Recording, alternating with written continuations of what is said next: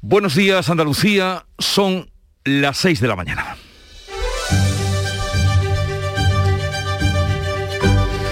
Despierta tu mente, descubre la realidad. En Canal Sur Radio, La mañana de Andalucía con Jesús Vigorra.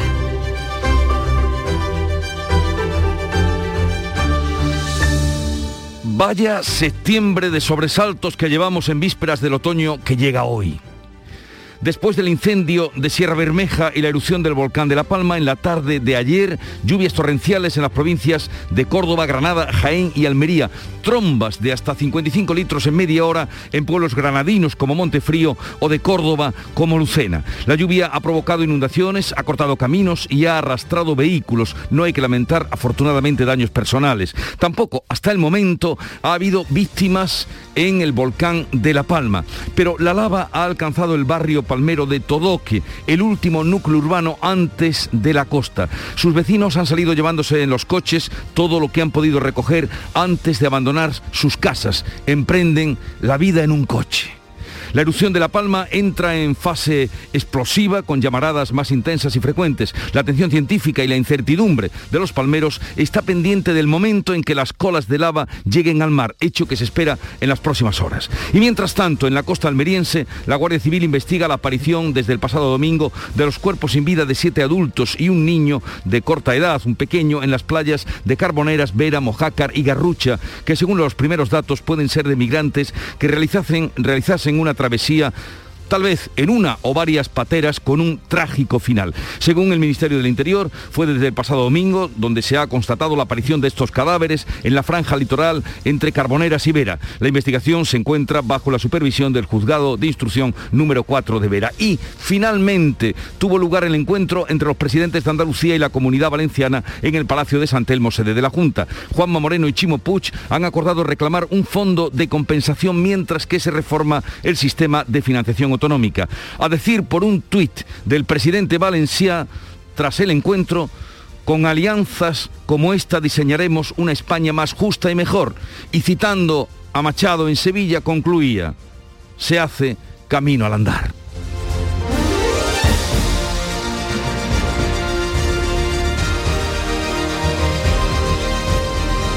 Y antes de comenzar a contarles la actualidad de este día, apuntada brevemente en el saludo, vamos a saludar a Carmen Rodríguez Garzón y con ella, buenos días Carmen. ¿Qué tal? Muy buenos días Jesús. Darles cuenta de cómo viene el tiempo para hoy. Pues a las 9 y 21 minutos de la noche vamos a recordar, cambiamos de estación y daremos la bienvenida al otoño con lluvias que van a continuar en Andalucía en el día de hoy. Hay avisos activos por tormentas y lluvias en Cádiz, en Córdoba, en Huelva, Sevilla, Almería y Málaga.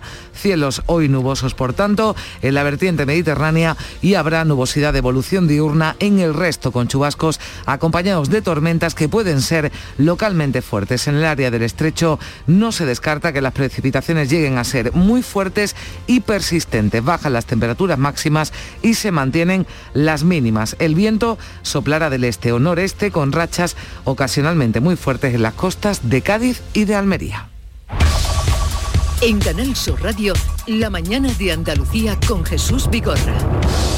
Noticias. Vamos a seguir pendientes de las lluvias, como apuntaba ya Carmen, de esos avisos por tormentas, de los que solo se salva Jaén y Granada, que junto a Córdoba registraban este martes las primeras incidencias. Sí, inundaciones y cortes de carretera han sido los principales problemas. En Granada, la gran tromba, tromba de agua de más de 50 litros por metro cuadrado que en media hora caía en Montefrío dejaba impracticables caminos rurales, arrastraba vehículos y obligaba a desalojar varias viviendas. Además, se desbordaba el arroyo Milanos. En Illora, la lluvia de derribaba el muro de una vivienda, también arrastraba vehículos y otro de los municipios más afectados por la lluvia es Lucena. En la provincia de Córdoba este martes caían más de 50 litros por metro cuadrado. Granizos tan gordos como si fueran garbanzos. Y guay, las tuberías aquí en el colegio parecían que eran como si arranca una moto. las cortinas empapaditas, el suelo del dormitorio, vamos, y ahí empapadas con las otras zapatillas limpiando esa arqueta y la otra. Del centro, los exteriores también, todo lo que es la zona como se conoce de Las Palomas, el Hotel Los Bronces, todo eso era un, eso era un río, eso era exagerado lo que, lo que hizo.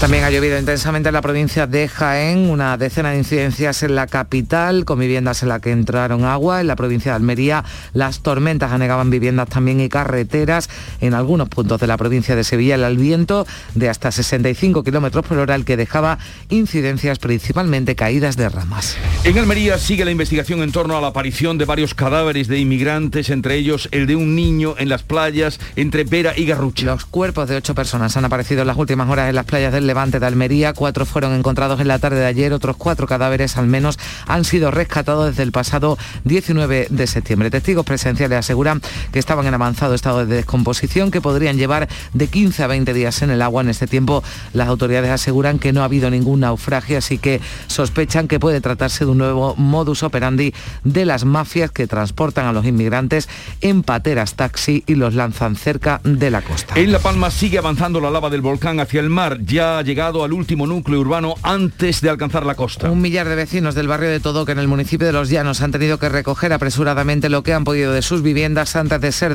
desalojados con ayuda de los efectivos de la UME. Nos vamos, nos vamos, nos vamos. Al final lleva el pueblo. Va despacio, pero, pero no para. Bueno, esto se ha vuelto loco, ¿eh? Esto, la ahí. Los bomberos de La Palma llevan toda la noche intentando abrir un cauce con maquinaria pesada para reconducir la lava hacia un barranco y salvar algunas casas del centro de todo que el volcán ha entrado en fase explosiva más intensa, lo que se denomina el tremor volcánico. Las llamadas son más altas y frecuentes y la carga de rocas y ceniza que lanza es aún mayor. Cuando la lava a mil grados toque el agua salada, a 20 grados se pueden producir nubes tóxicas y esto eleva aún más la preocupación de vecinos y autoridades. Por cierto que aún sí siguen generando reacciones las declaraciones de la ministra Reyes Maroto, ministra de Turismo, Comercio, que aquí en la mañana de Andalucía fue donde habló de la oportunidad de que el volcán de La Palma represente para traer turismo. Sí, declaraciones que han dado la vuelta al mundo porque el diario británico The Guardian recoge las palabras de la ministra y ofrece además el enlace a nuestra página web para escucharla sobre este asunto. El vicepresidente de la Junta y consejero de Turismo, Juan Marín, ha tachado las declaraciones de Maroto de muy desafortunadas. Por ser suave, fueron muy desafortunadas y que además evidencian pues esa falta de, de compromiso que hay con el sector turístico, pero mucho más con unos ciudadanos que en este momento en La Palma están viviendo una situación y así sucesivamente ha habido reacciones de todo tipo en torno a esas declaraciones que pueden escuchar también en nuestra página web. El gobierno andaluz da por superada la quinta ola del COVID y apunta a que la semana que viene podrían aliviarse aún más las restricciones. El martes próximo se va a reunir de nuevo el comité de expertos y el consejero de la presidencia asegura que si continúa el ritmo actual de descenso de los contagios hay posibilidades muchas de levantar esas restricciones. La Consejería de Salud notificaba este martes 292 contagios, la menor cifra de positivos desde el pasado 30 de marzo. La incidencia está ya en 69 casos y las provincias de Cádiz, Córdoba y Jaén registran menos de 50 casos por 100.000 habitantes. Esta semana además va a concluir la administración de la tercera dosis a los mayores que viven en residencias. Hoy el Consejo Interterritorial de Salud abordará si es necesario inocular un segundo pinchazo a los inmunizados con Janssen. Una alianza más que un frente común es lo que han rubricado los presidentes de las comunidades andaluzas y valencianas para reivindicar una reforma de la financiación autonómica. Entre tanto, proponen un fondo transitorio de compensación para ir solventando la deuda, que se ha cifrado en 1.700 millones de euros anuales. El objetivo, un reparto equitativo, pero buscado desde el diálogo, decía el presidente de la Generalitat Valenciana, Chimo Puso. Hoy no establecemos ningún frente lo que establecemos es una alianza, alianza, no frente. ¿Por qué? Porque lo que queremos es que el conjunto de las comunidades autónomas tengan un peso cada vez más relevante en lo que es la, propia idea de España según el presidente Juanma Moreno, este reparto no debe hacerse subiendo impuestos ni perjudicando a otras comunidades. No se trata de que unos pierdan para que otros ganen sino que todos, cuando digo todos, el conjunto de las comunidades autónomas y de todos los españoles recibamos lo justo y así de esa manera podamos ganar todos. ¿no?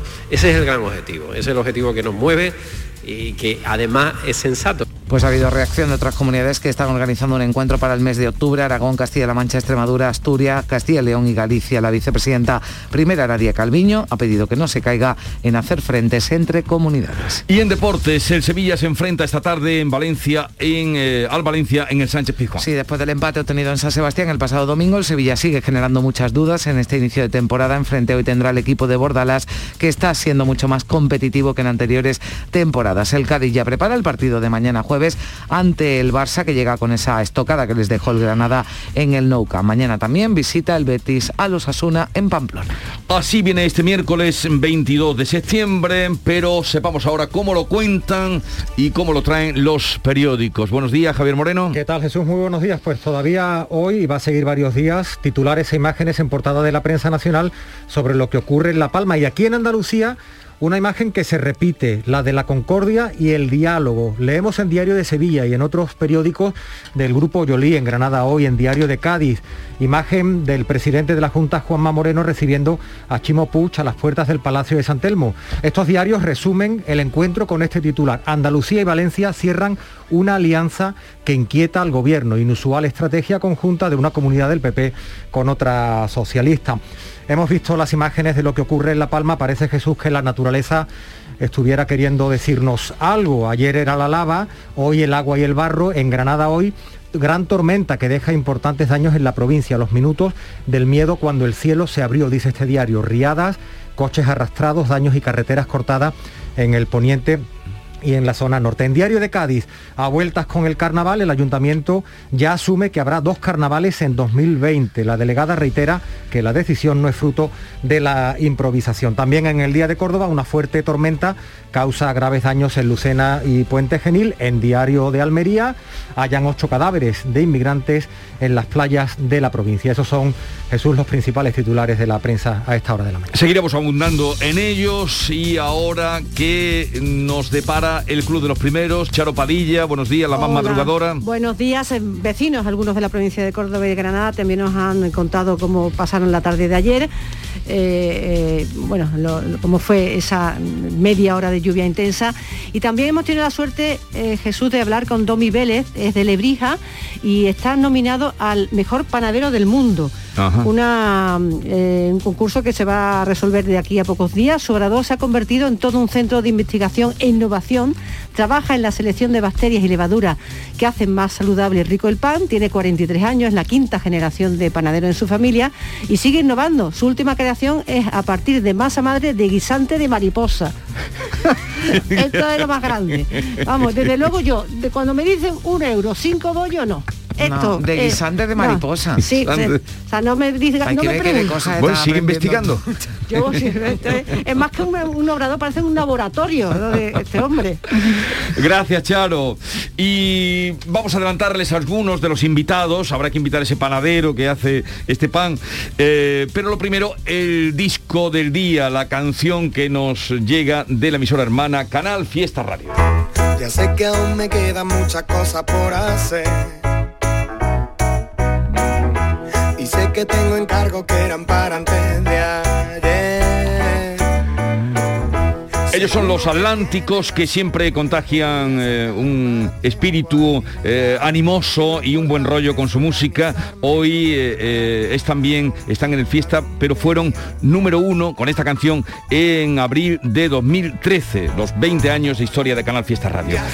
Hemos hablado de Lucena, hemos hablado de Montefrío, hemos hablado de otros pueblos. Con el alcalde de Lucena y con la alcaldesa de Montefrío vamos a contactar después de las 8, así como con eh, Arancha... Mm, Arancha... Eh, Palomo, ¿no? Palomo, es que, eh, perdona, que lo tengo en la otra página del guion. Arancha Colomo, exactamente. Colomo, Colomo, que es la presidenta del Consejo de Administración de Ferias y es que hoy arranca Espoliva y eso es muy significativo en una provincia que tiene 60 millones de sí, además con el rey inaugurando, que también le da, bueno, pues... Eh, eh, nos, eh, nos ofrece ¿no? esa importancia el rey que eh, ha hecho doblete, ¿no? Sí, Está esta semana. doblete esta semana en Andalucía, inaugurando el curso en la Universidad de Córdoba y inaugurando Espoliva. Es la más importante feria Y que... además veníamos hablando ya la semana pasada que la capital y muchísimos pueblos de Jaén habían colgado los hoteles el cartel sí, de sí, sí. Es el primer, lleno, ¿eh? el primer gran acontecimiento que va a tener Jaén después de la pandemia. Bien, hablaremos también para tratar de aclarar todas las dudas que ustedes tienen como nosotros en torno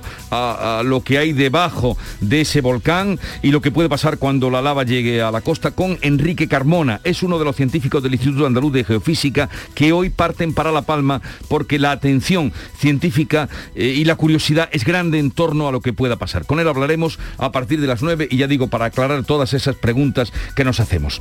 Por cierto, se cumplen 75 años de la quiniela. Yo no sé si sois muy aficionados vosotros a las quinielas o Yo no. la quiniela, no, antes sí, yo me Yo acuerdo me que quité antes hace sí. muchísimo tiempo, Sí. Jesús, me quité, pero la recuerdo con la recuerdo con cariño, ¿no? Cuando se tenía que marcar y Sí. te daban te daban la copia con calco, Sí, ¿no? sí. Hace- Yo me acuerdo cuánto, que- 25, 30 años de, de- de que mi abuelo tenía tenía como un aparatito que era le daba un botón y tenía un dado en el que ponía Ah, sí. 1 x2 y así lo hacía porque decía bueno igual al tuntún Había todo arquilugios. de Ahora, yo digo ahora que tiene que ser, o sea, lo de la quiniela ahora tiene que ser un estrés porque hemos acabado una jornada de liga, hemos empezado otra. No sé si da tiempo a hacer una quiniela y a, A ver y qué nos otras. cuentan los oyentes, de eso vamos a hablar, porque Fíjate. se cumplen 75 años de la quiniela, que antes era lo más, el- lo que Bueno, daba más premios. bueno. Luego ya vinieron otros, otros inventos. Hablaremos con el juez Calatayud, sesión con el magistrado, como cada miércoles. Nos visita Blas Cantó, este eh, cantante de Murcia que representó a España en Eurovisión. Y yo sé que lo esperáis, yo sé que todo el mundo lo espera, el consultorio del comandante Lara, que por cierto sigue siendo cada miércoles, se convierte en el top en estos En eh, los podcasts, en los ¿no? podcasts Sí, se convierte se descarga y- muchísimo. y a veces en Spotify también eh, eh, la semana pasada Me dio lo he el cante encontrado yo alguna vez, me dio lo el cante encontrado el consultorio de la- y me llegan por WhatsApp, ¿eh? de- muchísimo. de gente ¿eh? de sé. otros sí, sí, sí, mm, sí. remotos lugares tenemos algo del consultorio pues adelante mi vecina Loli. Yo vivo en un cuarto, por el quinto vive mi vecina Loli. Y mi vecina Loli es la más artible de España. Está todo el haciendo ruido, todo el moviendo el sofá, moviendo los muebles, un taladro. La más artible de España. La Loli hace más, más ruido que un sordo con una pandereta. Es a mí me tienes harto ya. Y hasta tal, hasta tal punto que yo el otro día le hice un muñeco de vudú a Loli con su foto y empecé a clavarle agujas y clavos y, alfileres y al final lo que he hecho es curarle el lumbago. pues esto llegará al final del programa sigue ahora la información seria que de todo hay en Canal Sur Radio Aviso para mis queridísimos oyentes. Ojito que este septiembre el tiempo va a dar que hablar. Es decir, el viernes 24 de septiembre nos espera un bote especial de 130 millones de euros. Así que sean previsores, tengan las maletas listas y piensen en posibles actividades inesperadas como aprender a tocar el clarinete, ir a pescar o pintar un cuadro. Porque si les toca Euromillones, les toca todo el tiempo del mundo para que hagan con él lo que siempre han querido. Euromillones, dueños del tiempo. Loterías te recuerda que juegues con responsabilidad y solo si eres mayor de edad. En la Fundación La Caixa, la Fundación Cajasol y la Junta de Andalucía reconocemos las mejores iniciativas sociales y acompañamos a entidades como la tuya para llevarlas a cabo. Hacerlo juntos para hacerlo realidad. Convocatorias abiertas del 8 al 29 de septiembre. Infórmate en fundacionlacaixa.org, juntadeandalucía.es y fundacioncajasol.com. La mañana de Andalucía con Jesús Vigorra. Un programa informativo. tenemos alguna última hora que ha trascendido de entretenimiento Y día de la vaquita marina que felicitamos a todas las que te ayuda que está aquí Joaquín Moekel para ti ¿qué te pasa mujer? y te divierte. Pues yo en la hoguera pondría unos filetitos de secreto ibérico, pondría... La mañana de Andalucía con Jesús Vigorra. De lunes a viernes desde las 5 de la mañana. Quédate en Canal Sur Radio, la radio de Andalucía. 6 y 18 minutos de la mañana, los cadáveres de ocho personas han aparecido en las últimas horas en las playas del Levante de Almería. Cuatro cuerpos fueron encontrados en la tarde de ayer, entre ellos el de una mujer y un niño, entre las playas de Vera y de Garrucha. Otros cuatro cadáveres al menos han sido rescatados desde el 19 de septiembre. Han hablado testigos asegurando que estaban en avanzado estado de descomposición, que podrían llevar de 15 a 20 días en el agua. En este tiempo las autoridades aseguran que no ha habido ningún barco a la deriva ni patera hundida, por lo lo que sospechan que puede tratarse de un nuevo modus operandi de las mafias que transportan a estos inmigrantes desde Argelia en pateras taxi, los lanzan cerca de la costa de noche unos 20 metros y muchos de ellos no saben nadar y han podido morir ahogados. La borrasca anunciada para las próximas horas, eh, coincidiendo con la llegada del otoño, recordamos a las 9 y 21 minutos de la noche. Entrará, cambiaremos de estación. Como decimos, esa nueva borrasca que ha empezado a dejar lluvias torrenciales en Andalucía, tormentas puntuales que este martes provocaban inundaciones y cortes de carreteras en las provincias de Granada, Córdoba, Jaén y Almería. Beatriz Galeano, ¿qué tal? Buenos días. Buenos días. En la de Granada, la gran tromba de agua de 55 litros por metro cuadrado que en media hora caía en Montefrío dejaba impracticables caminos rurales, arrastraba vehículos y obligaba a desalojar tres viviendas. Además, se desbordaba el arroyo Milanos. En Alomarte, Síllora, se vivían momentos de pánico al derribar la lluvia el muro de una vivienda, además de arrastrar una veintena de vehículos. Así nos lo contaban los alcaldes de Íllora y Montefrío, Antonio Salazar y Remedios Gámez. más de una veintena de vehículos han sido afectados por la tromba de agua, multitud de viviendas con baja negado. Para rescatar a algunas familias que han quedado aislada en su casa por la tromba de agua y para reabrir los caminos rurales que han sido destrozados por la lluvia. Y otro de los municipios más afectados, escuchábamos antes a los vecinos afectados por la lluvia, Lucena, la provincia de Córdoba, que haya más de 50 litros por metro cuadrado, una fuerte tormenta que anegaba numerosas calles de la localidad con rotura del pavimento, inundaba garajes, casas y bajos comerciales y varias carreteras quedaron cortadas. Los daños materiales son cuantiosos y también ha llovido intensamente en la provincia de Jaén. En la barriada del Puente Tablas en la capital, los bomberos y efectivos policiales tuvieron también que actuar este martes. Se registraron una decena de incidencias con calles anegadas y viviendas en las que entró el agua en la provincia de Almería. Las tormentas anegaban viviendas y carreteras con bolsas de agua en la calzada, en los eh, Gallardos, Níjar, Carboneras o Mojácar. Una decena de vehículos fueron arrastrados en la rambla de Enroda Alquilar. En algunos puntos también en la provincia de Sevilla se registraron rachas de viento de 65 kilómetros por hora. En la capital, el 112 atendía este martes 20 incidencias relacionadas con caídas de ramas que, eso sí, no han provocado daños personales. Una de ellas justo delante de la puerta de un instituto en Triana. Pues vamos a seguir hoy muy pendientes de las eh, lluvias, de las tormentas, porque recordamos hay avisos en todas las provincias andaluzas, salvo en Jaén y en Granada, pero se activan avisos durante toda la jornada en Cádiz, en Córdoba, Huelva, Sevilla, Almería y Málaga. Y también pendientes de las noticias que nos llegan desde la isla de La Palma, tercera noche de erupciones, la cumbre vieja ha entrado en fase explosiva más intensa, lo que se denomina el tremor volcánico. Los temblores se han intensificado, las llamaradas son más altas y frecuentes y la carga de rocas y ceniza que lanza es eh, mayor. Este es el sonido ahora de hace unos minutos que deja el volcán volcán que sigue expulsando lava en esos nueve cráteres, nueve bocas que están abiertas, que lava que ha llegado hace unas horas al barrio de Todoque, en el municipio de Los Llanos, el último núcleo urbano antes del mar, donde viven 1.200 vecinos. Todos han salido llevándose lo que han podido. Eh, que estás en tu casa y de repente te dicen, venga, hay que salir, rapidito, no se, no se entretengan, llévense lo preciso y te vas, te vas fuera de tu casa, te vas a casa de, pues, de un familiar o de alguien que te acoja pendiente de lo que dejas por detrás y sin saber qué va a suceder, pues, pues estado de nervio, de, impotencia, de desesperación, ver que desaparece el pueblo, de, en fin, es muy, muy, muy agobiante eso y, y tienes que aguantarte. Los bomberos de La Palma llevan toda la noche intentando abrir un cauce con maquinaria pesada para reconducir la lava hacia un barranco y salvar algunas, algunas casas del centro de Todoque. Aquí en Todoque ya está llegando la carretera, eh, se ocurrió una maniobra por intentar lo que no sea, eh, intentar encauzar por el barranco el río de lava y sabemos que es muy complicado, pero bueno, por intentarlo. Y antes de viajar a Nueva York, el presidente del Gobierno comparecía este martes en la isla de La Palma junto al presidente de Canarias. Y volvía a hacer un llamamiento a la calma, también a la prudencia a los habitantes de la isla. Su seguridad, insistía Pedro Sánchez, está garantizada. Un llamamiento al conjunto de la sociedad palmera a la calma, a la tranquilidad. Lo dije en mi primera de las comparecencias, su seguridad está garantizada. Tenemos un despliegue de cuerpos y fuerzas de seguridad del Estado, también de las Fuerzas Armadas, que están haciendo un trabajo extraordinario para la tranquilidad y la seguridad de todos los palmeros.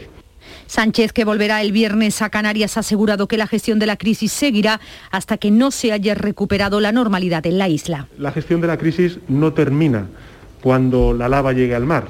Al contrario, la gestión de la crisis terminará cuando La Palma haya recuperado su normalidad y hayamos logrado entre todas las administraciones reconstruir todo aquello que va a destrozar o que ha destrozado ya, por desgracia, el volcán y la lava. De vuelta a Andalucía, el Consejo de Ministros ha declarado como zona gravemente afectada las 10.000 hectáreas devoradas por el fuego en Sierra Bermeja, en Málaga. El Gobierno andaluz agradece al Ejecutivo Central que haya accedido con prontitud a la petición de la Junta, especialmente porque será necesaria para tramitar las ayudas a los afectados. La consejera Carmen Crespo recuerda, sin embargo, que hay otras solicitudes pendientes. Agradecemos al Consejo de Ministros que lo hayan aprobado en el día de hoy y que también se hayan dedicado al incendio de Gualchos en Granada. Pero le tengo que decir que eh, tenemos también pendiente Alcaracejos, por ejemplo, en Córdoba, o tenemos también otros incendios que hemos pedido por parte de Andalucía para que hubieran incluido dentro de este decreto y que los ciudadanos están esperando la Junta se va a personar en la causa judicial que se abra por el incendio de Sierra Bermeja. Y hablamos del COVID porque la Consejería de Salud ya ha cerrado un centro educativo por casos positivos. Es el único cierre en toda Andalucía. Es el Centro de Educación Infantil y Primaria El Triángulo de Sevilla Capital. En la provincia se han clausurado 15 aulas. También ha habido cierres parciales en el resto de provincias andaluzas, salvo en la de Jaén. Pese a todo, el Gobierno andaluz da por superada la quinta ola de COVID en Andalucía y espera que la próxima semana se pueda dar nuevos pasos hacia la normalidad. El portavoz Elías Bendodo recuerda que el martes se reúne de nuevo el comité de expertos y que si continúa el ritmo actual de descenso de los contagios, hay muchas posibilidades de levantar restricciones. Hoy la incidencia acumulada es de 69, que la OMS habla de normalidad a partir de 50 y que el comité de expertos se reúne la semana que viene. Son ellos los que van a decidir, ¿eh? pero si este es el ritmo, yo creo que tenemos muchas posibilidades de ir avanzando en recuperar esa tan ansiada normalidad la semana que viene. Y será hoy, como cada miércoles, cuando se reúna el Consejo Interterritorial de Salud, que va a analizar una semana más la, la, estrategia de vacunación, la evolución de la pandemia. Van a estudiar además el Gobierno y comunidades la posibilidad de administrar una segunda dosis a los vacunados con Janssen. También podría haber novedades en cuanto a los aforos en los eventos deportivos. El presidente de la Junta se mostró la semana pasada partidario de ampliarlos y seguro que sería una propuesta que Andalucía llevaría al encuentro de esta semana. Sepan que el gobierno andaluz ha unificado en un solo número de teléfono todas las líneas de la Junta. A partir de ahora, el 012-012 resolverá cualquier consulta del ciudadano con la Administración. Solo el 112, el 112, el teléfono de emergencias, seguirá funcionando de forma independiente. Y ya venimos hablándoles de esa reunión entre Chimo Pus y Juanma Moreno, una alianza más que un frente común en lo que han rubricado, así lo han trasladado los presidentes de las comunidades andaluza y valenciana para reivindicar una reforma de la financiación autonómica. Entre tanto, proponen un fondo transitorio de compensación para ir solventando la deuda que cifran en 1.700 millones de euros anuales. No se trata de que ese fondo de compensación transitorio sea, mm, digamos, en deterioro del propio sistema y, por tanto, deteriorando la financiación del resto de comunidades autónomas. Hay dos comunidades autónomas que tienen una hemorragia financiera y esa hemorragia financiera habrá que taponarla. El encuentro generaba reacciones aquí en Andalucía, entre ellas la del líder del PSOE, que aplaude la voluntad de tejer alianza. Juan Espadas, eso sí, le pide a Juanma Moreno que extienda las conversaciones a otros presidentes autonómicos del PP y defiende un acuerdo entre los dos grandes partidos. Si eso es así, pues seguramente que no necesitaremos buscar fondos eh, de compensación. Yo voy a defender siempre lo mejor para Andalucía. Fuimos los que pusimos este debate encima de la mesa en 2018. Vamos a seguir liderándolo en este caso desde Andalucía, incluso con un gobierno del Partido Popular, y nosotros no nos vamos a quedar atrás, pero ni un palmo, eso se lo puedo garantizar. Son las 6 y 28 minutos. Vamos ya con un avance de la información del deporte con Antonio Camaño. Después del empate obtenido en San Sebastián el pasado domingo, el Sevilla se enfrenta esta tarde al Valencia en el Sánchez Pizjuán con muchas dudas en este inicio de temporada. Enfrente el equipo de Bordalás, que está siendo mucho más competitivo que en anteriores temporadas y apunta a ser un rival en la pelea por la Liga de Campeones. Lopetegui compareció en el día de ayer y también coincide. Este Sevilla, de momento, no es un grupo homogéneo. Bueno, el Sevilla, como todos los equipos, tienen que seguir mejorando en muchos aspectos, que de alguna manera no, no, no, es un grupo homogéneo en el sentido de la preparación y estamos tratando de llegar a esa homogenización de lo más rápido posible porque la competición no espera y estamos ilusionados con ganas de, enfocar cada partido y de mejorar y de crecer. Un Lopetegui quedará a la lista de convocados en el día de hoy porque tiene las dudas de Fernando Isuso. En el Betis, Pesel ha sido sancionado con un partido después de su expulsión del pasado domingo ante el Español celebrado en el Villamarín Así lo decidió ayer el comité de competición, por lo que el argentino no va a estar disponible para el duelo de este jueves contra Osasuna en el Sadar. Se une a las ausencias de Víctor Ruiz y de Mar Bartra. Y en el Granada, después de conseguir un punto en el estadio del Barcelona, la plantilla la tiene al completo, salvo la excepción prevista de Jan Etequi, que puede ser duda para el partido ante la Real Sociedad. Y el Cádiz prepara ya el partido del jueves también ante el Barça, que llega con la estocada que le dejó el Granada y con buenas noticias para Cervera, ya que Fali, Choco Lozano, sustituidos en Balaido por molestias, y Carlos Se ejercitaron con total normalidad en el día de ayer y apunta a que estarán disponibles para el duelo ante el conjunto azulgrana.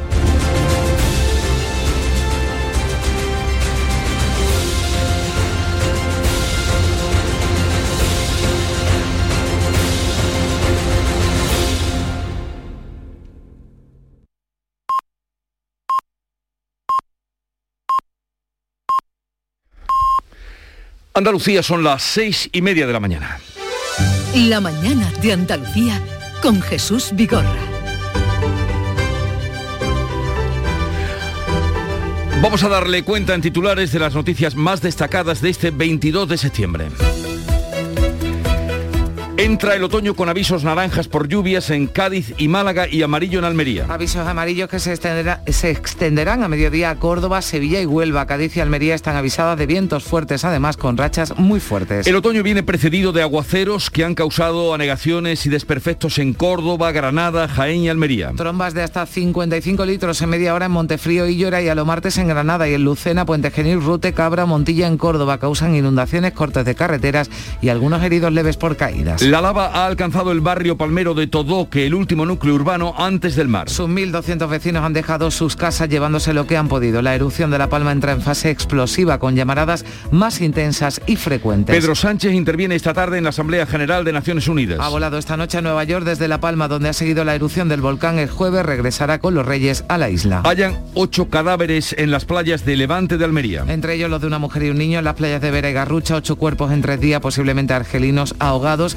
víctimas del negocio de las mafias. El gobierno declara zona catastrófica el área del incendio de Sierra Bermeja. Esto va a permitir a los damnificados cobrar las ayudas previstas y reguladas. También se reconoce la catástrofe de Gualchos en Granada por el incendio del pasado agosto, pero no el de Alcaracejos en Córdoba. Superada la quinta ola de la pandemia. La comunidad ha registrado 292 contagios, el dato más bajo desde marzo. Desciende la incidencia aquí en Andalucía hasta los 69 casos en una jornada que dejaba 10 fallecidos. Y eh. continúa esta tendencia, la próxima semana se van a aliviar las restricciones. Esta misma semana concluirá la vacunación con terceras dosis de los 43.000 mayores que viven en residencias. Gobierno y comunidades van a estudiar hoy la conveniencia de una segunda dosis a los vacunados con la monodosis de Janssen. También puede haber novedades en los aforos deportivos. El gobierno andaluz unifica en un solo número de teléfono todas las líneas de la Junta. El 012 resolverá cualquier consulta del ciudadano con la administración. Solo el 112, el teléfono de emergencia, seguirá funcionando de manera independiente. Los presidentes de Andalucía y de la Comunidad Valenciana reclaman un fondo de compensación mientras se reforma el sistema de financiación autonómica. Juanma Moreno y Chimo Puig firman una alianza para un reparto más justo. La ministra de Hacienda precisamente va a hablar hoy en el Congreso de esa reforma de la financiación autonómica. Comienza hoy en Jaén Espoliva, la Feria Mundial del Aceite de Oliva. Hasta el sábado Jaén será un gran escaparate de aceites, pero también de maquinaria, almazaras, abonos, fertilizantes, envasadora, alta tecnología, investigación y salud. Inaugura la feria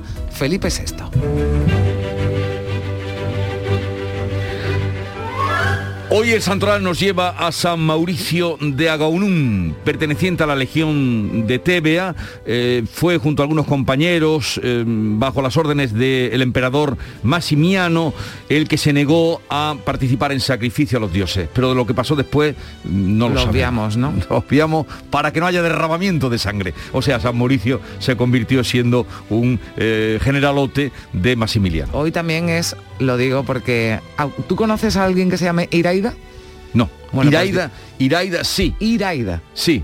Bueno, pues hay una santa que es Santa Iraida de Alejandría, que hoy celebra su santo. Yo es que tengo... Sa- Santa Iraida, Santa Sí. Iraida, Iraida, Iraida, Iraida, Iraida. Pues la unimos a San Mauricio.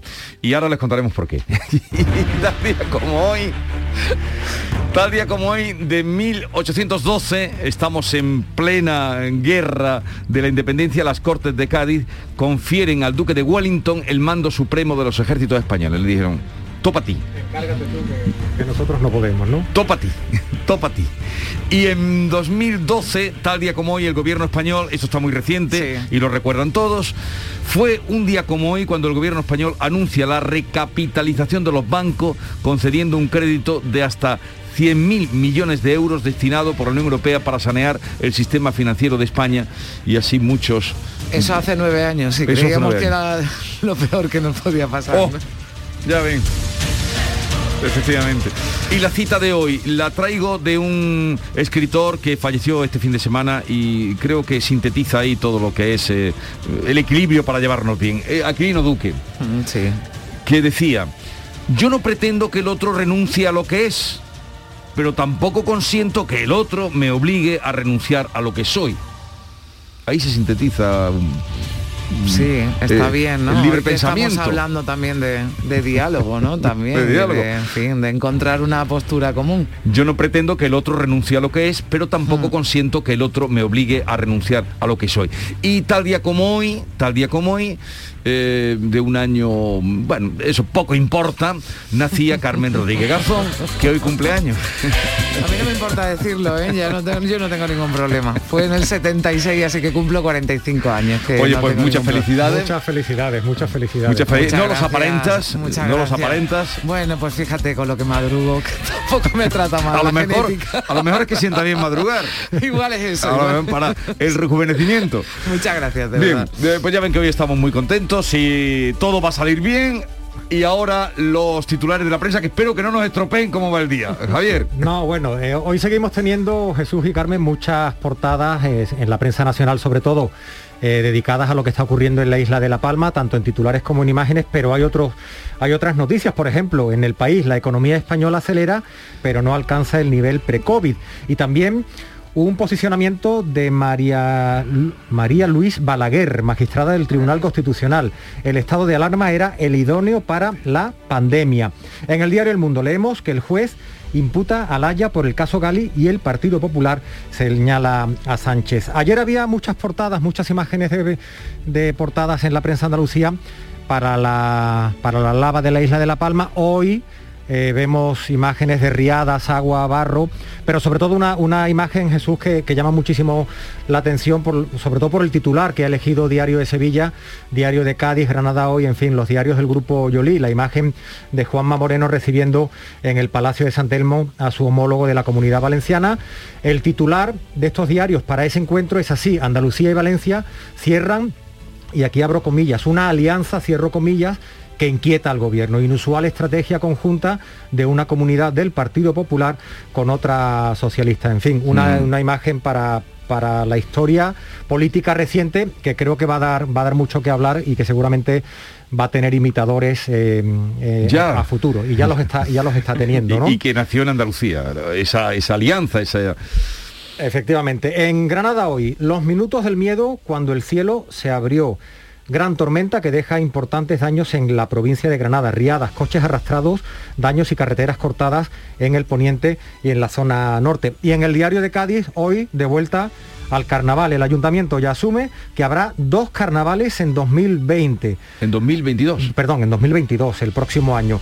Ha hablado la delegada, que reitera que la decisión no es fruto de la improvisación y dice Casalilla firmaría uno espontáneo, se refiere a un carnaval espontáneo en febrero y otro en junio, señal de que la situación mejora. La concejala de Fiestas de Cádiz reitera que su aplazamiento es inamovible. Pero fíjate qué, qué imagen más entrañable lleva Diario de Cádiz hoy con el alma en vilo a 1800 kilómetros. Es un matrimonio de La Palma que vive la erupción desde Cádiz, la erupción del volcán, con mucha preocupación. Están ahí los dos viendo la tele imaginamos que el, el fotógrafo del diario de Cádiz ha ido allí a tomarles la imagen y hacerles la el periodista hacerles la, la entrevista. En fin, todos estamos muy pendientes de aquello. En el día de Córdoba también una fuerte tormenta causa graves daños en Lucena y Puente Genil. Y hay una imagen de portada en el día de Córdoba para la consejera de Cultura, Patricia del Pozo, y dice esto, Cultura recupera su plan de cobrar por entrar a los monumentos Sí. de la Junta. Sí, que eso se truncó cuando llegó la pandemia. Efectivamente.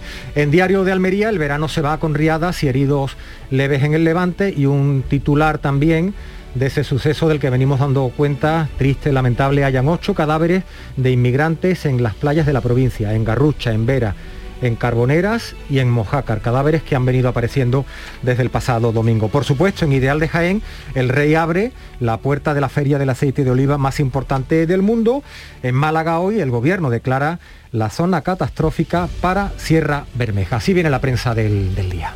Bien, pues luego haremos la entrega más amplia a partir de las 7 y 20 con Paco Reyero. Son las 6.39 minutos de la mañana. Sigue la información en Canal Sur Radio. Cierra los ojos. A ver, ahora abre. Esto, señores, es un parpadeo. O sea, tu verano y esos placeres de la vida que duran tan poco. Menos mal que Euromillones el viernes 24 de septiembre sortea un bote especial de 130 millones de euros para que esos momentos, en vez de durar un parpadeo, duren para siempre. Y es que cuando te toque Euromillones te toca todo el tiempo del mundo para que hagas con él lo que siempre has querido. Euromillones, dueños del tiempo. Loterías te recuerda que juegues con responsabilidad y solo si eres mayor de edad. En Canal Sur Radio, por tu salud, responde siempre a tus dudas. Hoy en el programa la diabetes, una enfermedad cada vez más prevalente y los especialistas andaluces se reúnen desde el jueves en Huelva para poner al día novedades y tratamiento. Nos adelantamos a este encuentro para hablar de la diabetes y de educación diabética con tus dudas y preguntas a los mejores especialistas. Envíanos tus consultas desde ya en una nota de voz al 616-135-135. Por tu salud, desde las 6 de la tarde con Enrique Jesús Moreno. Súmate a Canal Sur Radio, la radio de Andalucía.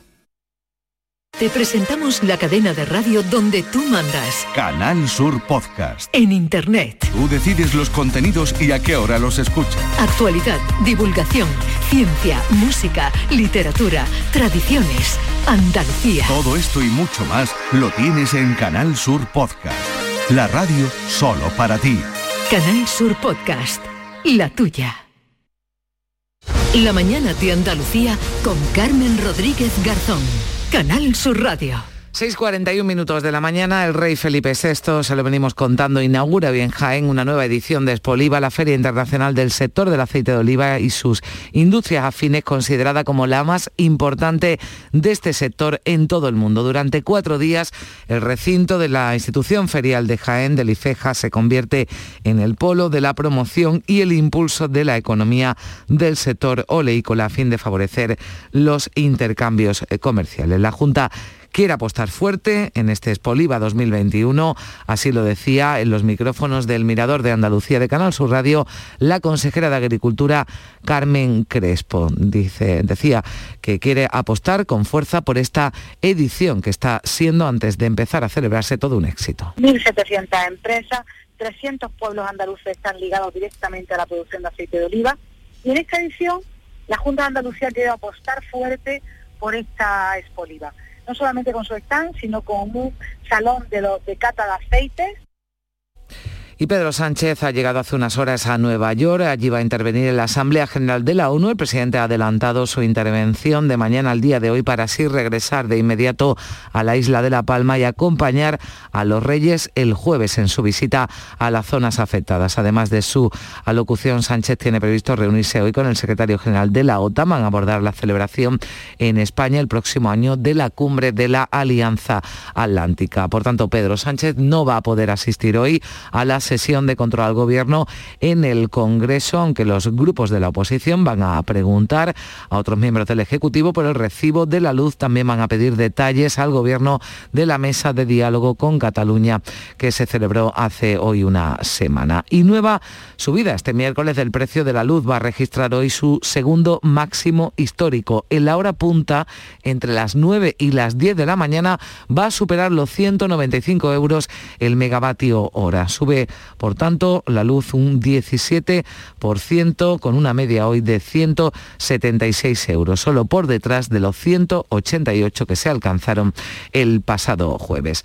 El Gobierno prevé que la crisis económica esté superada a comienzos de 2022. Antes de que termine este año, se van a recuperar los niveles de actividad y empleo previos a la pandemia, que se superarán en el primer trimestre del año que viene. Así lo decía la vicepresidenta económica Nadia Calviño en la presentación del cuadro macroeconómico que acompañará los próximos presupuestos generales del Estado. El primer trimestre de 2022 será el primero con un nivel de actividad superior a su equivalente de 2019. Y no hay precedentes en nuestra historia económica reciente de una recuperación tan rápida de la actividad y del empleo. En el Congreso, PSOE Unidas Podemos y sus socios han rechazado la tramitación de la proposición de ley que planteaba el PP para reformar el sistema de elección del Consejo General del Poder Judicial, que precisamente era la condición que los populares habían puesto para pactar la renovación de este órgano. La portavoz popular Cuca Gamarra acusaba al Gobierno de situarse en la insumisión constitucional y de los estándares que marca Europa, que recomienda que al menos la mitad de los vocales sean elegidos por los propios jueces. Señorías del Grupo Socialista, ¿No vamos a tener en cuenta estas normas europeas? ¿Nos vamos a situar al margen de las mismas? ¿Vamos a situarnos en la insumisión constitucional y de los estándares que nos marca Europa? No es posible y no tienen excusa. Desde el Grupo Socialista, el diputado José Ramos reprochaba al PP que lleve 36 meses en bloqueo. Le acusaba de querer cambiar la ley ahora que, según subrayaba, no la cumplen. ¿Qué es despolitizar? ¿Despolitizar es deslegitimar a esta Cámara? Que tiene la soberanía popular? ¿Despolitizar es quitarle la voz a esta Cámara y quitarle la voz al pueblo? ¿Eso es despolitizar? ¿Por qué cuando ustedes no gobiernan siempre hablan de despolitizar? Y seguimos en el pleno del Congreso, donde se vivió ayer un momento de gran tensión después de que un diputado de Vox insultase a otra diputada socialista. Se discutía la proposición de ley del PSOE para considerar como un delito el acoso que algunos grupos antiabortistas ejercen contra las mujeres que acuden a las clínicas de interrupción del embarazo. Al grito de bruja a la diputada socialista Laura Berja, el parlamentario de Vox, José María Sánchez, diputado por Sevilla, fue apercibido tres veces por Alfonso Rodríguez Gómez de Celi, que actuaba en función del presidente, presidente del Congreso. Retírelo, por favor. No retiro que ha dicho mentira. Por tercera vez le llamo al orden, desaloje usted el hemiciclo, por favor. La negativa del diputado a abandonar el hemiciclo provocó que Gómez de Celis suspendiera por 10 minutos la sesión. En conversación con los diputados de Vox consiguió al fin una tibia rectificación. Ya le reitero por última vez, y si no abandone el hemiciclo, que retire el calificativo de bruja a la señora interviniente. ¿Sí o no, por favor? Retiro que la he llamado bruja. Y la portavoz del Ejecutivo, Isabel Rodríguez, ha defendido la actuación tanto de la delegación del Gobierno en Madrid como de la Policía Nacional en la manifestación de neonazis del pasado sábado en Chueca, una manifestación en la que se profirieron consignas contra el colectivo LGTBI y las personas migrantes, algo ante lo que el Ejecutivo ha mostrado su rotundo rechazo. Los cuerpos y fuerzas de seguridad del Estado y en concreto la Policía Nacional actuó correctamente y el dispositivo policial que siguió esta manifestación fue muy importante precisamente porque ellos tienen todos los datos y actúan eh, conforme a sus protocolos también y celebrar que a pesar eh, de la provocación no hubo daños destacables eh, que lamentar en esa, en esa manifestación. Y la exministra de Exteriores, Arancha González Laya, tendrá que declarar como investigada por la entrada en España del líder del Frente Polisario, Brahim Gali, que abrió una grave crisis internacional con Marruecos. Un juzgado de Zaragoza aprecia indicios de delito de prevaricación y vulneración de las leyes de fronteras en la operación que gestionó el gobierno para la entrada en España de Gali. La portavoz parlamentaria del PP, Cuca Gamarra, ha solicitado la comparecencia en el Congreso de los ministros de Presidencia y de Exteriores. Lo que es importante es saber quién dio las instrucciones a la ministra de Exteriores. Es necesario que se conozca la verdad y que se llegue hasta quién es el señor X que daba las instrucciones para llevar a cabo esta actuación. Y la Policía Nacional está investigando un fraude sufrido por el Ayuntamiento de Sevilla por valor de un millón de euros que fue detectado por el Banco de España. Piratas informáticos suplantaron la identidad de la empresa adjudicataria de las luces de Navidad del pasado año y lograron cobrar los costes. Interceptaron la correspondencia electrónica entre el Ayuntamiento hispalense y la empresa en cuestión para hacerse con todos los datos. Luego giraban los recibos, lograron cobrarlos a pesar de que en este tipo de fraude el número de cuenta es distinto, como señala el responsable de la empresa de seguridad informática Investigación y Concienciación, Josep Albos. Para los delincuentes en estos casos juegan un poco pues, con la urgencia, con la confianza que hay de ser una empresa que lleva muchos años trabajando con los ayuntamientos y tras la autorización del culto público en Andalucía se suceden los actos como el que tenía lugar ayer en Jaén, la imagen más venerada, la de nuestro Padre Jesús Nazareno, más conocido como el abuelo, se asomaba a las puertas de su templo por primera vez en más de dos años. Su figura recibía la llegada de los símbolos de la Jornada Mundial de la Juventud de 2023 que están realizando estos días una peregrinación por España. El abuelo permaneció casi dos horas en el atrio del camarín frente a él alrededor de un centenar de personas, como contaba Ricardo Cobo, el hermano mayor de la cofradía. pueblo, la gente de Jaén pues necesitan que Jesús esté en la calle, necesitan verlo. Digamos que es un consuelo para ellos y para la cofradía sin duda mostrarlo, entregarlo a la ciudad es la, mayor de las grandezas que, que, podemos tener. Por tanto, estamos emocionados, ilusionados y esperando que esto sea el preludio de una, de una futura Semana Santa normalizada que implicaría una normalización de la pandemia esta que tanto nos afecta. Y La hija, participada por Canal Sur y grabada en Jaén, se estrena en el Festival de San Sebastián hoy. Es la nueva película de Manuel Martín Cuenca, protagonizada por Javier Gutiérrez y Patricia López Arnaiz, junto a la debutante Irene Vírguez, banda sonora, con banda sonora además de Vetusta Morla. Y hoy comienza una nueva cita musical en Sevilla, la icónica FES en la Plaza de España, 11 conciertos hasta el 10 de octubre. En el cartel figuras como Rosario Flores, Zúquero, los Kim, Mónica Naranjo, Rafael o India Martínez. Este miércoles actúan Josep Carreras y Sara Varas.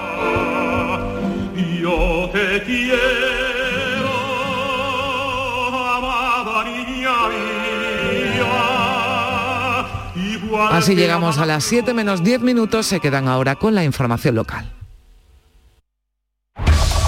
En la mañana de Andalucía de Canal Sur Radio, las noticias de Sevilla. Con Pilar González. Hola, buenos días. Hay una guardería cerrada en la capital y 15 aulas con cierres parciales. Es la situación de la comunidad educativa en nuestra provincia 20 días después del inicio del curso de los más pequeños. Mientras tanto, sigue bajando la incidencia y comienza una nueva cita cultural musical hoy en Sevilla. En cuanto al tiempo, tenemos nubes con chubascos ocasionalmente acompañados de tormenta que pueden ser localmente fuertes en la Sierra Norte, donde habrá aviso amarillo este mediodía. Vientos del este flojo. La máxima prevista es de 20 26 grados en Écija y Morón, 28 en Sevilla y 29 en Lebrija. A esta hora tenemos 19 grados en la capital. Este martes se han registrado sobre las 6 de la tarde rachas de viento de hasta 60 kilómetros hora en diferentes puntos de la provincia. En la capital se han registrado unas 20 incidencias relacionadas con caídas de ramas que no han provocado daños personales. Una de ellas era más aparatosa, caía en la calle San Jacinto. Nuevo diseño, nuevo interior, nueva tecnología, nuevo sistema de seguridad. ¿Todo es nuevo? Sí, hemos cambiado todo menos el nombre. Nuevo Jeep Compass, por 280 euros al mes. Renting con todos los servicios incluidos. También en versión híbrida enchufable. Consulta condiciones legales en jeep.es.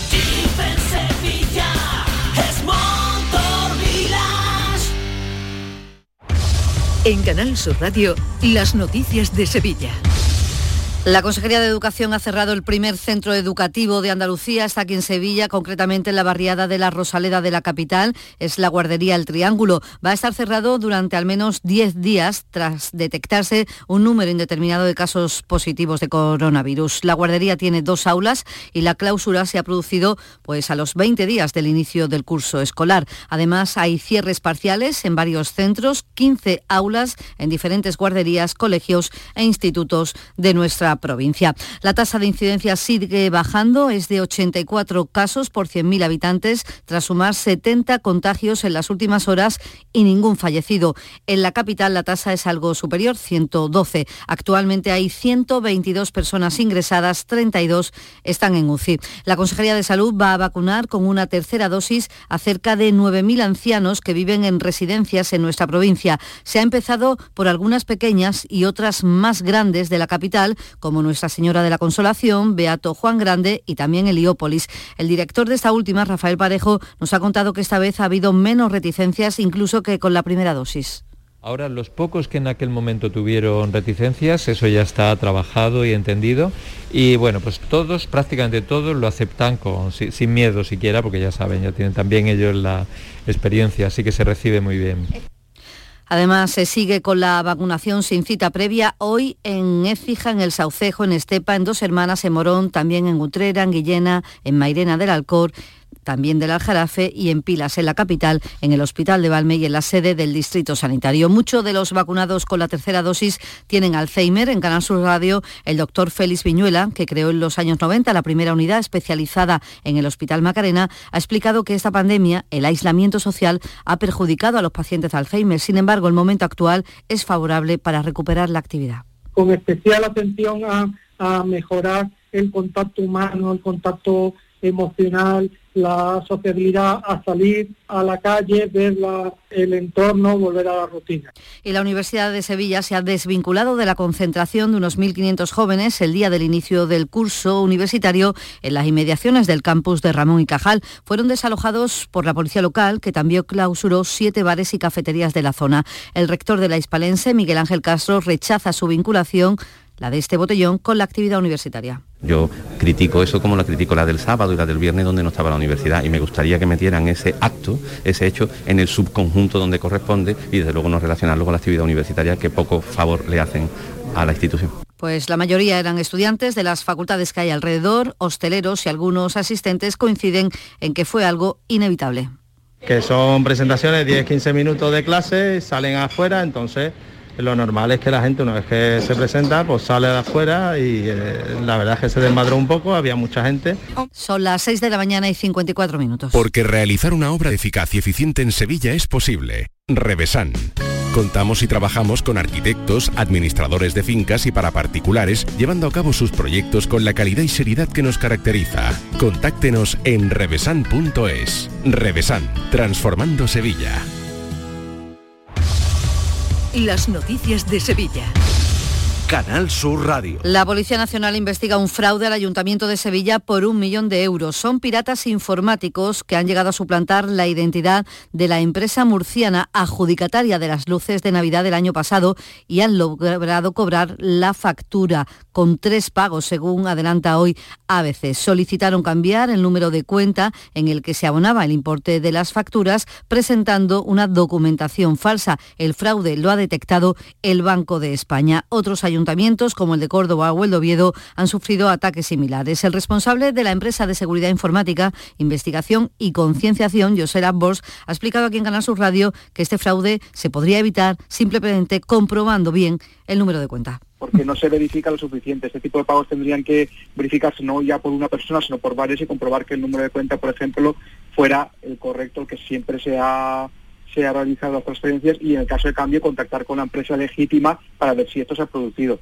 Hoy se abre el plazo y durante los próximos 15 días para inscribirse en las oposiciones a Policía Local del Ayuntamiento de la capital. 102 plazas, 82 oposiciones libres, 20 quedan reservadas a agentes de otros cuerpos que entran por concurso de méritos. Al final del mandato, el consistorio hispalense prevé haber aumentado la plantilla en 300 agentes, como recuerda la delegada de Recursos Humanos, Clara Macías. En el Gobierno municipal seguimos trabajando para paliar el déficit de agentes que dejó el periodo y el mandato comprendido entre los años 2011 y 2015 y trabajamos a velocidad de crucero en nuestro compromiso firme para finalizar este mandato municipal con 300 nuevas plazas y les contamos que la Universidad de Sevilla, el Puerto y el Acuario han firmado un convenio para poner en marcha el Centro de Emprendimiento Tecnológico en instalaciones portuarias. El objetivo, explica el presidente de la Autoridad Portuaria, Rafael Carmona, es promover ideas innovadoras y soluciones tecnológicas que ayuden a las empresas instaladas allí. Un convenio que se firma por cuatro años, que puede prorrogarse por otros cuatro años más y que, eh, bueno, que nos gustaría que esas ideas giraran en torno a la logística, a la intermodalidad, a la eficiencia energética, al uso del recurso del agua, al medio ambiente, En tribunales, este miércoles juicio a un hombre de 57 años acusado de violar a una mujer a la que retuvo durante tres horas tras seguirla hasta su domicilio, amenazarla y obligarla a entrar en su vivienda. El acusado habría viajado desde Córdoba para elegir una víctima y agredirla sexualmente. Se enfrenta a 34 años de cárcel. También en la audiencia, juicio hoy a tres hombres acusados de intentar asesinar en Osuna derivada de una agresión a un vecino con el que uno de ellos habría tenido una discusión previa. Le asestaron golpes y puñaladas con una navaja y palos reforzados de hierro en sus puntas. Se enfrenta a 14 años de prisión. Y hoy podría salir de la base de Morón una nueva unidad militar de emergencias con destino a La Palma. Allí ya hay cerca de 200 militares que partieron de Morón, además de siete voluntarios de la empresa sevillana SAMU que se han incorporado a La Palma a labores de emergencia. Y esta jornada hay una curiosa manifestación, será en Madrid, pero la ha promovido el colectivo sevillano Loteros de la Lucha. Han convocado esta gran manifestación del sector en toda su historia. Lo que reclaman es que se modifiquen sus comisiones que están congeladas desde hace 17 años. Histórico, histórico porque en Sevilla un grupo de personas que no éramos más de 18 hemos motivado esto, histórico porque el día 22 de septiembre van a ir de 4 a 6 mil personas. Y hoy comienza una nueva cita musical en Sevilla, el icónica FES en la Plaza de España, 11 conciertos hasta el 10 de octubre. Hoy actúa José Carrera y Sara Varas en un espectáculo singular que entiende de esta manera al tenor. Mestizaje, como digo, con, con música clásico que no de tono demasiado popular aunque hablamos de autores como, como de Falla o como García Lorca, entre otros, ¿no? En cartel también está Rosario Flores, Zúquero, Jesse King, Republic, Mónica Naranjo, Rafael, Carla Bruni e India Martínez. Deportes, Antonio Camaño.